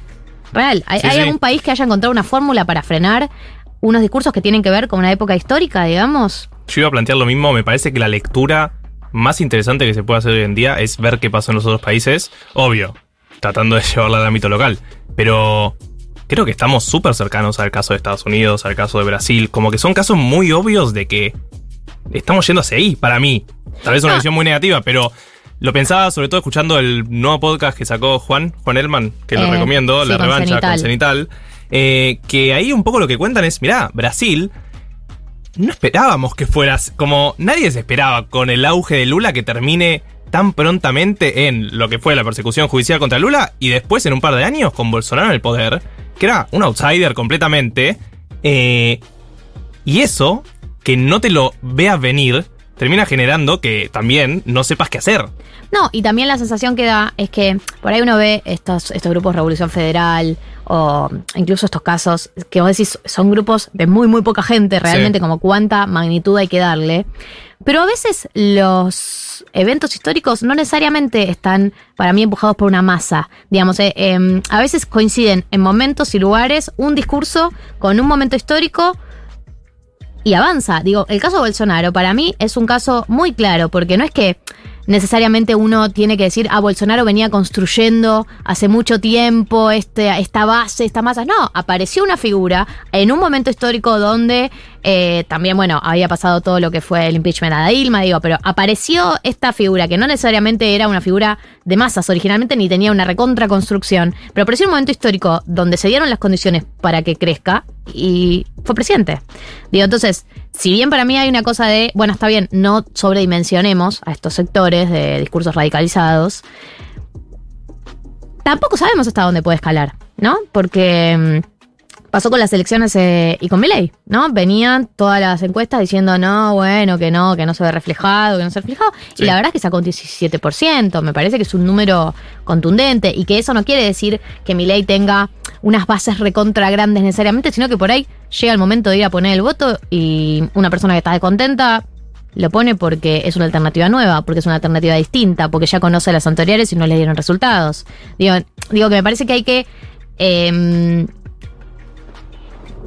a, veces creo que se sobreestima el peso de eh, necesariamente mover masas. Creo que, y el PRO también ha sido un ejemplo de eso. Se lo criticaba mucho porque no movía masas, porque no movía masas. Y después ganan, digo, después ganan elecciones. No quiero hacer como una futurología falopa, pero creo No, no, que ganar hay la calle algo no te- eso, no que, te que no es que no es garantía, Sí. nada es garantía de nada, ¿no? Entonces, yo no tengo una fórmula ni tengo una sugerencia de cómo combatir estos discursos de odio, porque lo que yo veo en el mundo es que nadie ha encontrado una fórmula. Nadie los ha podido, podido frenar. Digo, miro Francia, de Francia hasta Italia, hasta Estados Unidos, hasta Brasil y hasta ahora nosotros. Sí, y a mí el miedo que me genera, también tal vez porque soy de esta generación, es que la política no pueda encauzarlo dentro, o sea, no se pueda comer estos sectores, ¿entiende? Que no- la salida no termine siendo política, que es lo que todos queremos y deseamos, Sí, que pero que tal vez la, la masa política, digamos, de Argentina, que hoy en día está en el poder, no puede encauzarlo.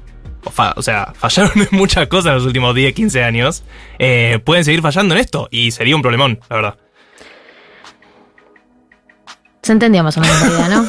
¿No? Escuchamos Conociendo Rusia. Dale, el enemigo. Eh, en minutos, señorita Bimbo, está en camino. Ya va a llegar en algún momento. Vamos a hablar de los Sims. Sí, el tema que ustedes querían hablar, no es el tema que yo quería hablar. Es el tema que ustedes querían hablar.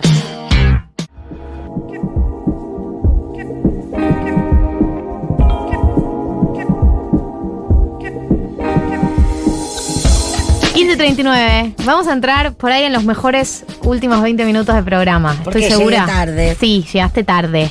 Pero la gente ya te conoce, Bimbo. Nosotros en Es algún lugar sabíamos. decir- en algún lugar lo sabían. En algún lugar lo sabíamos. Camas calientes, este. No, y le, le- le decía cuando no estabas que a veces pasa el fenómeno de que quedas más loca que siempre. Sí, eso, eso, Eso sucedió, sucedió hoy. justo pero hoy. está bien para hablar de los Sims. Sí, pero, Pero si no- fue si porque me lle- como- le llegó una caja de seda, algo de sedas para Chandy Chango. Sí. Sí. Ya está grande, y por esas pavadas me robé unos blooms. Sí. Y como que, claro, como te haces un dedo de mono, Ah. pega un poco más. Bien. Estoy Sí. para hablar de los Sims, para informar, tenemos noticias. Hay Es- es noticias. la actualidad, La es primera actualidad. noticia es que los Sims 4 va a estar. O sea, ese es un poco el disparador. Ese es el gran La excusa. Eh, para hablar de los Sims, que es que los Sims 4 va a estar gratis. Sí, para, descargar, todos. Para, Para, todas. para PC y Mac. Yo mm, eh, lo pagué, los Sims 4, en la pandemia. Yo Eh, también. ahí. Yo también, y de hecho, en la pandemia que estaba con Suerito, eh, Suero de Caca, una amiga tenía plata como trabada en PayPal que no nos servía para nada y se compraron muchas extensiones. No. Y la universidad, Qué ropa de droga. mosquino, droga. ¿Pero de cuánto estamos hablando? Eh, ¿De cuánto estamos hablando en plata? No, no tanto. No Ahora caro. son dos millones de pesos. Pero Pero yo sí recuerdo que no era caro, también por eso decidí, o sea, también un momento de mucho aislamiento, pero eh, no me resultó caro. Eh, y es la primera vez que tengo un Sims completo, pues siempre cuento la misma anécdota. Eh, mi primeros Sims me los compró mi mamá truchos en la Sí. playa. eh, y eran unos Sims que venían fallados. Entonces. ¿Qué, qué, qué- qué éramos ¿Qué venía la fallado? humanidad? ¿Qué les pasaba? eh, estaban fallados, entonces eh, me dejaba construir casas sobre un terreno, pero no me dejaba eh, tener la casa, la infraestructura de la casa, la- las paredes, el techo. Vivía en un pedazo de pasto, le podía los muebles que quisiera, pero sin O sea, techos como ni que tú- paredes. se te bugueaba que no tenías paredes. Porque No a mí tenía- me no han quedado tener- Sims con una sartén para siempre en la mano. o, o bueno, con las. Con- bueno, pr- primero decirles eso, va a estar para Mac y para, a- para PC. Sí. En la Play no, No. pero en la Play, en la Play va a haber una descarga de algo de Luxury y no sé qué. Que es así Como unas reposeras, unas cosas, esas cosas que hacen, sí, que te cambian. Pero después, lo que yo, yo le mandé por privado, este. La vi, no los compartí, me dijiste que eran prohibidas. No, las podés compartir, pero te van a cerrar las cuentas por contenido sim. O sea, es mucho. Que la teta censurada sea un sim. Em, en la compu te matan todo. O sea, es como buscar la peor pornografía. Sí, te realmente. destruye la compu. Pero bueno, Suero tenía una buena muy potente que bancaba. Y ahí teníamos para Sims 4, que para mí no es el mejor. ¿Cuál es el mejor para vos? El 3, el 2. se- o la extensión Secretos del Corazón. Pero para Sims 2 y 3 no tienen más limitaciones, digamos, tiene como menos. Es más lindo la música de construcción, es más lindo el dibujo. Sí, está muy avanzado el 4. Eso, me Eh, sorprendió la cantidad sí. de opciones nuevas que tenía. Yo me había quedado en los Sims 2. Para música. 11 40 66 000, eh, desbloqueando recuerdos de los Sims, yo ya tengo igual una lista de gente que me mandó por Twitter. Te voy a decir algo, la tendencia Sí. más instalada, que uno siempre piensa que Sí. es uno solo, es eh, matar, Matar. a un padre o madre en la pileta sacándole la escalera. Sí, dice Freud que desde siempre, básicamente. Bueno, eh, eso es lo bueno de la compu. En la Play hay muy poco truco. Control 1, control- Claro, muy y. Motherload es el que podés tener, pero ahora hay unas nuevas formas, ma- modo de juego, donde tenés como tres desafíos, tipo criar un montón de hijos, eh, no sé, como ganar tanto dinero, y hay uno que son dos recién separados que están juntos en la casa. No. Uh, tipo, viviendo con mi ex. Se acaban de separar, de todo les genera dolor, están tristes, no, hay, no quieren dormir en la misma cama, entonces tenés que comprar otra. Y yo estoy empecinada en que vuelvan. eh, y no los hago hacer actividades ni ir a trabajar, los hago faltar trabajo para que sigan en la casa tratando de estar bien. Les compré un micrófono, guitarra Hacen uno, terapia de pareja. El bowl de. Ahora, ¿no es peor igual? ¿Todo el día juntos? Bueno, no sé, no está, saliendo bien, es terrible. Y después, esto en el Sims eh, 4, que hay un montón de trucos en la compu, vos sí podés, y en el Sims 3, eh, controlar todas las barras. Entonces directamente matás gente bajándole todas las barras. Y se deprime tanto que se muere, se digamos. muere en el momento, ¿En el de momento? sed, de hambre, de todo, y se muere. Sí, lo podés matar en el Em. momento. Y después, en los Sims 4 lo que hay son unas extensiones satánicas que en ningún otro juego, a, a la gente gamer que me cuente, pero extensiones de ese nivel no hay. Sexo, drogas, muerte, tenés la opción de muerte, yo maté a varios. Pero señor muerte, muerte, no sacándole las escaleras de la pileta. No, aparece la opción arriba del sim. Matarlo. O sea, de un sim a otro aparece la opción muerte y elegís cómo querés que muera. Ah, yo ¿cómo? poné- Hermoso. Sí, yo entre las fotos que te mandé, eh, en un momento. También yo no tengo moral en los Sims. Cambio de personalidad, me cambio el pelo, mato, me, me, me, me, garché al señor Lapia y lo maté. Y ahí te mandé una foto con la muerte. Lo vi esa foto de la muerte. La, Em, la puedes seducir también a la muerte. eh, hay algo que apareció que yo no estaba al tanto de la familia Lápida, que es que desapareció una integrante de la familia la Lápida. mujer, la primera mujer. Hay un mito alrededor de eso. Hay muchos mitos alrededor de eso, hay muchas historias, pero bueno, eh, se, se fue el carajo. Ahora hay extensiones para jugar a la Primera Guerra Mundial, a la Segunda Guerra Mundial, te lo juro, y se van muriendo y tienen hay cosas que no hay, que no se pueden in- in- utilizar. No sé, es fantástico. Es fantástico. Es Eh, fantástico. Marto jugó muy poco a los Yo Sims. hablo ¿en desde el completo desconocimiento. Habrás vivido pero, una vida. Claro. No, mi hermana era muy, muy de Sims. Yo era más de PC Fútbol, tal vez. Como Claro. Como hacer los- claro, más los chavales algo. O en todo caso, discutíamos ayer con amigues, el del roller coaster. El del acuerdan? roller coaster. Eh, armar el parque de diversiones. Era una extensión, eso. ¿Sí? de ¿Del Sims? Sims. Yo nunca lo jugué el de roller coaster. Porque era un poco más divertido, porque de última otro jueguito. construís Es otro como juego. me aburría un poco, es otro juego para mí, no, El Yo sé. Pero para mí era aburrido como la vida, el Sims, No. ¿entiende? Como que nunca entendí es muy bien el- Es más, a veces sí, yo me he encontrado Pará, ¿vos jugás? sin bañarme Sí. los Sims progresando. Vos jugás. y era, y eso era- y días- era una felicidad. Y es, y no, no estaba bien tampoco. pero a veces es divertido, a veces es divertido. ¿Vos jugás a construir todo desde cero o vas directo al Clapausius? Eh, Eh, porque en el nuevo sim que me bajé no me, no me anduvo el Clapausius No, y me di cuenta que no me divertía tanto construir eh, la Sin vida del plata. trabajador promedio, digamos, laburar No, hasta construir un- Clapausius no anda más. Clapausius quedó en el 2. Es Motherlord lo que Pero Motherlord te suma de a menos, tenés que hacerlo 50 mil. Mucho más. Bueno, haces unos cuantos 50 mil. Tampoco te, ¿Cómo sos, eh? Golosa. ¿Cómo sos, golosa? 50 mil simoleones es un montón. Em, Me pasó O sea, vos no querías Dije, repetir el Claro, truco. porque no nosotros tenemos tienes, bueno, Clapausius. en este de las, de las nuevos modos de juego donde sos una pareja, claro, no es que sos millonario, no, no te- me quedé sin plata por gastar cosas para ver si se arreglaban. Cualquier similitud con la vida real, bueno. Eh, y las extensiones son muy peligrosas, eh, toman cocaína en el aire. ¿En serio? ¿En el aire? Es en, en el aire. Se sostiene hacen sola la así. cocaína, digamos. Hacen así, la toman, hay posibilidad, de, hay posibilidad de orgía.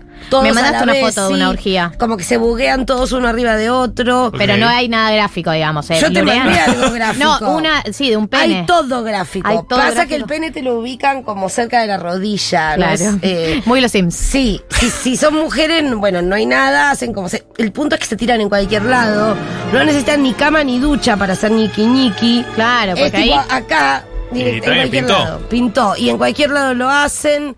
Eh, y te ponen el coso en cualquier lado. Se puede cultivar marihuana, eso es muy lindo, crece rápido. todos los días te está creciendo y que poner a secarla en frascos. No es fantástico ¿Qué? las Es muy complejo eso. Es muy complejo. Estas extensiones son bárbaras. Y las- ellos dejan que sucedan. Esta música. Para, eh, voy a ir a lo básico, Sí, porque si no ya estamos a un nivel complejo de los Muy Sims. complejo. Los, los placeres pequeños del Sims 1. Placeres pequeños del Sims 1. Matar. Matar, obviamente, número uno, matar a alguien en la pileta, le sacabas la escalera y se iba muriendo de a poco, porque no se muere de un segundo no, a otro. No se muere de un segundo a otro. Número dos, em, cuando le cancelabas la actividad, o sea, estaba el sim yendo a un lugar y le cancelabas lo que iba a hacer y Sí. se quedaba como Sí. mirando como todas las como, eh, um, eh, como- y te mira a vos a veces Sí. cuando tiene hambre o sed del sim, te mira a vos y te dice, Sí. eh, um, eh, eh, como que te dice como ayuda. El idioma universal. Está mal. ¿Cómo sería el idioma sim? Es así. El, en, si- en Simlish. Simlish. Simlish.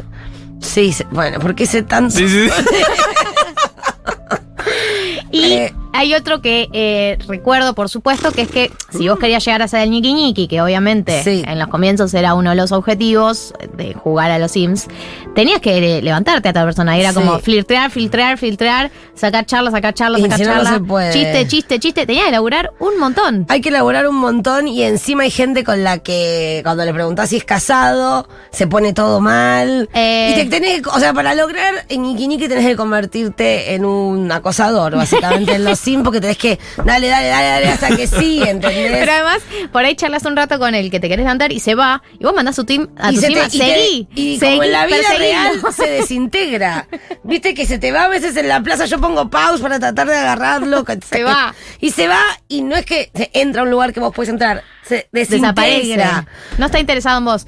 Es muy doloroso. En el Sim 4 me pareció, me pareció algo que me frustró mucho, que es que uno de los objetivos, como tuve que hacerme de abajo, Sí. lamentablemente, era tenía que hacer una fiesta y que le vaya bien a la Sí, fiesta.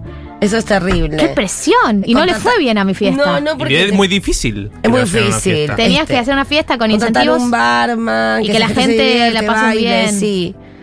Sí, La sí. cara de- O sea, Para eso tengo mi yo vida, eso es real lo que me, digo. me frustró como que dije, ¿qué haces? frustra, eh, es doloroso, pero la versión de esto que para mí es lo que por algo no sucede también, ¿no? Creo que esta decisión Mm. que no sea en, línea. O sea, que no hay otros jugadores, porque yo he jugado cosas con otros jugadores como el Limbu, que es como un, como un Second World, eh, hace Sí. muchos años, no sé si existe, donde ahí se pone picante. Porque ya pasó a ser una deep personas web, reales. Claro, son una, son personas reales eh, y bueno.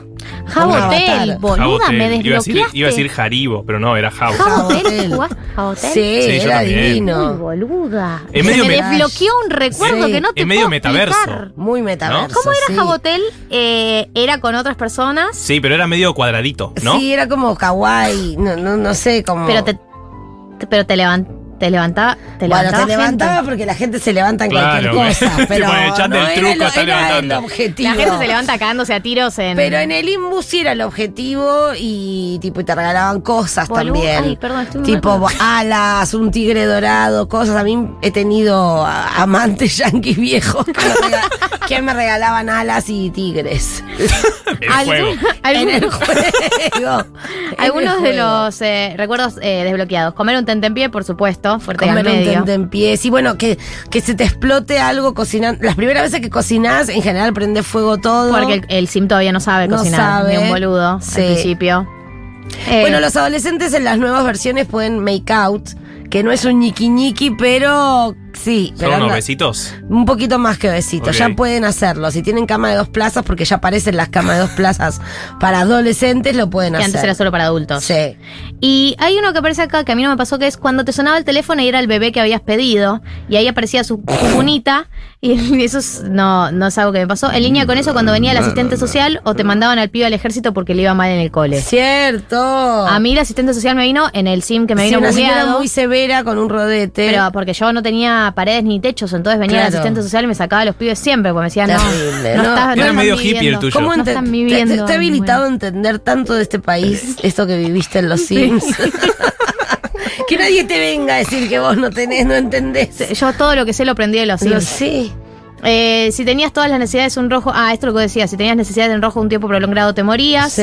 Una vez un hámster me mordió al sim y se me murió envenenado o con rabia. No, No sabía que era posible Es eso. posible todo. Es posible salir con la muerte, tener novios fantasmas, bueno, como en la vida, todo es como en la Y vida. acá una pregunta boluda, pero se te Sí. muere el sim. Sí. ¿no? Tu, tu, Aparece tu- la parca tu en ese momento. O sea, no, también existe trucos Eso. como es ir a editar familia y Eh, vos eh, a lo largo del juego podés hacer lo que quieras Sí. con la familia, sumar gente, sacar gente. Yo saco bebés a veces que aparece como, oh, bueno, sí, apareció ese bebé, no, no hacía falta, lo, lo paso, lo mando a vivir solo y no, no, no me hago cargo de esa unidad doméstica. No sé, vos podés ir eliminando gente así o sumando, pero cuando se muere aparece la parca. Sí. Que con la que podés flirtear y terminar saliendo. Esto es increíble. Y te lo convierte en cenizas o, Sí. bueno, diferentes cosas. Y de, y de ahí tenés que armarte un nuevo sim. Todo lo que generaste, todo el Mira, amor. Porque general- la idea es que tengas hijos, como, como cualquier No, sistema eh, capitalista. no, Claro, ok. yo, eh, algo que pasaba mucho es que muchas veces yo. Tenés eh, varias partidas igual. eh, o muchos de los que matábamos a alguien en la pileta es porque por ahí vos querías tener una, una familia monoparental, ¿no? Que es que te- tenga una mamá y no crees que tenga ni papá ni a tu mamá. Querés que haya Claro. una mamá. Para que pueda ser una puta, por ejemplo. Claro, que se levante a Que otro, se porque tiene a un todo papá, el pueblo. Yo siempre ¿Tiene bajón. papá, no yo podés? tengo- Yo quiero que sea sí, tremenda pero se enteran, se enteran otras personas y te tiran la basura, por ejemplo. Sí, y se ponen hostiles. Si yo le meto los, si yo me cojo a tu, a tu marido, Sí. tu mujer viene y me tira la basura en la puerta de casa. y todos se señalan y se enojan con vos por ser Muy moralistas. Muy moralistas. entonces tenías que matarlo, no te queda otra opción. A mí Eh, me enseñó mucho de mí misma, como no, no tener moral, como basta. Matá a tu marido. Mato a mi marido, voy por el señor Lápida, me quedo con todo, decoro la casa. Antes construía mucho de, de- de cero, pero soy más de ir hasta lo más caro y reversionarlo. Hermoso. Sí. Eh, aquí aparece uno que me gusta mucho que es el sim. Eh, Marto, uno lo tiene que estimular socialmente. O sea, Sí. tenés que hacer que sean amigos porque si no se deprime y todo es eh, una angustia. Entonces, eh, vos llamabas a un amigo de los amigos que te hacías en la plaza o en cualquier lugar y lo invitabas a tu casa a ranchar. Y que cuando no podían te decían, estoy esperando al técnico que viene a arreglar el teléfono. Sí. Después está lo de que te viene el welcome, la- el we- welcome, welcome, que es el comité de bienvenida cuando te mudas a una casa, barrio. Que son unos pesados, que no se van más. Y vos- yo cierro todo están tipo. todos rondando en tu Sí, casa. pongo tipo cerrar todas las puertas para hacer la unidad doméstica y no se van más. Y es como se pueden ir. que ¿Qué me importa? Menos que esté bueno uno y ahí los dejo Bueno, pasar. eh, al principio cuando no sabía cómo hacerme amigos, eh, le tiraba onda al que te viene a arreglar algo, ¿no? Claro. Le tiraba eso porque no tenía dónde conocer gente. Entonces, es que a veces te vienen unos mayordomos, unas cosas, a arreglarte cosas. Es una linda fantasía, aparte. Es una Está fantasía y, y lo, lo- lo lográs con eso. Eh, pero alguien había dicho algo de. ¿Qué? Ay, ¿qué, qué, qué qué hablamos recién de lo que pasó? Eh, hablamos de cuando llamabas a un amigo y te dice no puedo, te- el técnico tiene que arreglar el teléfono, no puedo, tengo que darle de comer a mi llama, también decía Ay, otro. tu madre es una llama, también es un insulto muy de ahí. Tu madre es una Eh, llama. helado frito, la receta de helado frito, que durante mil años pensé que era un chiste sim. No, existía el helado frito. Em, Hablamos antes también del comité de bienvenida, se meten en tu casa, cerrar todas las puertas. Bueno, con la extensión de sex- en la extensión de sexo ilegal, digamos, para EA Games, tenés eh, pick- pickers, o sea, como gente que te espía.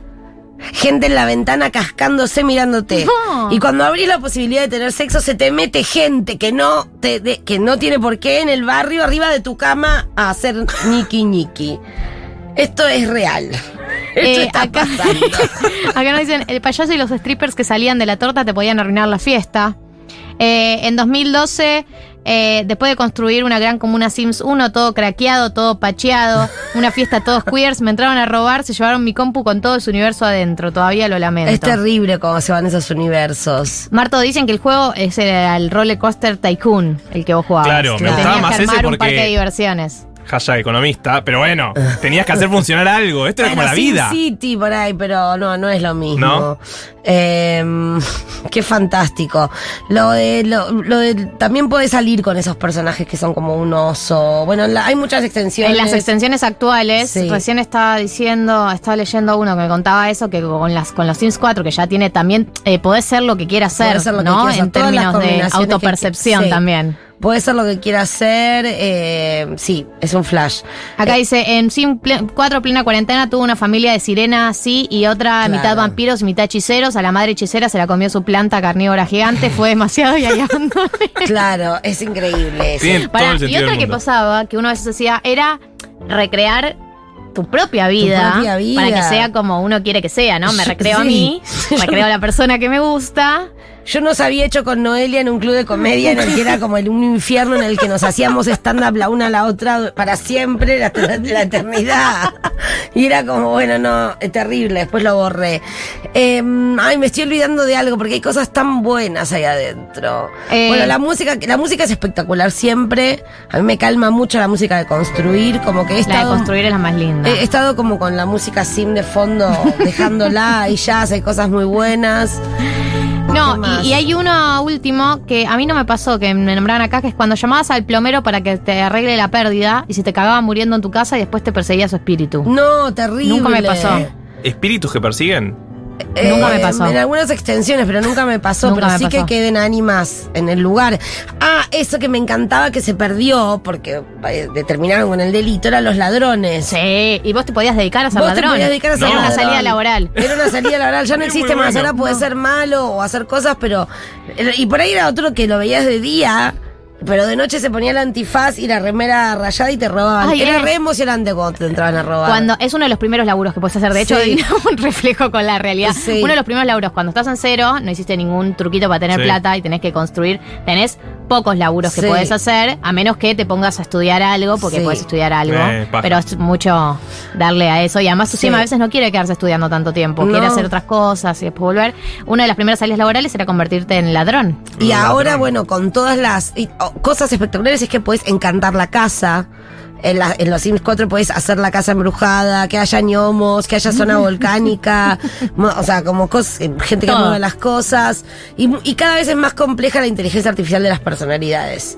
Como que hay combinaciones que si es esto no puede ser lo otro, no sé. Se puso Qué complejo. divertido. Nos tenemos que ir, Y Bimbo. bueno, sí, Y a vivir. porque el programa porque termina a no las somos 4. Sims. Hay mucha gente ¿no? que está feliz. Dios. Obviamente la gente te ama, Bimbo, ya lo sabes, no te tenemos que decir nada. Me encanta Bimbo. ¿Qué van a hacer hoy Vine los por vos. jóvenes, esta ¿Qué van a hacer hoy los jóvenes? ¿Nosotros? Ustedes, Ah, sí. ¿Querés Yo me voy a una fiesta. Bueno, ¿Dónde? ¿Cuál? ¿De gente íntima conocida? No, es en Mandarin Tent. Es de música de fiesta ele- electromagnética. Ajá. electromagnético. Wow. Eso. Magnetic Fields. Es de día, lo cual me pone contenta porque voy a terminar temprano. ¿Qué es de día ahora? Sí, a las 5 de la tarde. ¿Y dónde es? Mandarin Tent. Mandarin. Ok. ¿Querés ¿Y, venir? te- y vas así vestida en ciclista? No, me voy a cambiar. Ah, Me voy a- me encanta una me voy a montar. que pudiese. Ah, te vas a montar. Ok. Po- Podría ir así igual, pero me Ah, voy a montar porque me divierte montarme. Ah, porque te divierte. Vos Bueno, también bien. estás maquillada. Yo me remaquillé, pero defumada. Pero te queda divino. Bueno, gracias por invitarme. No, queremos Eh, que vengas. La próxima te voy a invitar a las dos y media. Así llegas a las tres. Dale, por favor. Igual no les iba a cancelar. Pero tuve Pero tuve ganas. Bueno, gracias. Gracias No. a, los, a los oyentes del otro lado. Eh, tenemos que recordarle a la gente que si quieren invertir sus 200 eh, dólares eh, principio de mes, Inverti Plus es eh, la página que recomendamos.com.ar. Si pueden buscarlos en su Instagram, Inverti Plus, ahí también los pueden encontrar. Pueden también buscar la nueva sección que es de criptomonedas. Y si quieren aprender sobre todos estos temas porque no saben cómo invertir su dinero, eh, buscan el glosario financiero de Marto. Está en Spotify, ahí les explica todo. Fondos comunes de inversión, dólar, MEP, eh, contado con liqui, todas las cosas que tienen que aprender. Marto se encargó de explicárnosla. Sí, así que vayan a buscarlo básicamente, pues si no me voy a poner A- triste a- y a la me voy a playlist de tirar la pileta y me voy a sacar la a Inverti Plus. Gracias, Bimbo. Gracias a ustedes. Gracias, Juli Piasek. Gracias, Diego Vallejos. Chiquero. Eh, gracias a ustedes que estuvieron del otro lado. Nos vemos el sábado que viene. Si les parece, a mí me parece. Sí. Galia Moldavsky, Martín Slipsuk, María del Mar Ramón. 1990.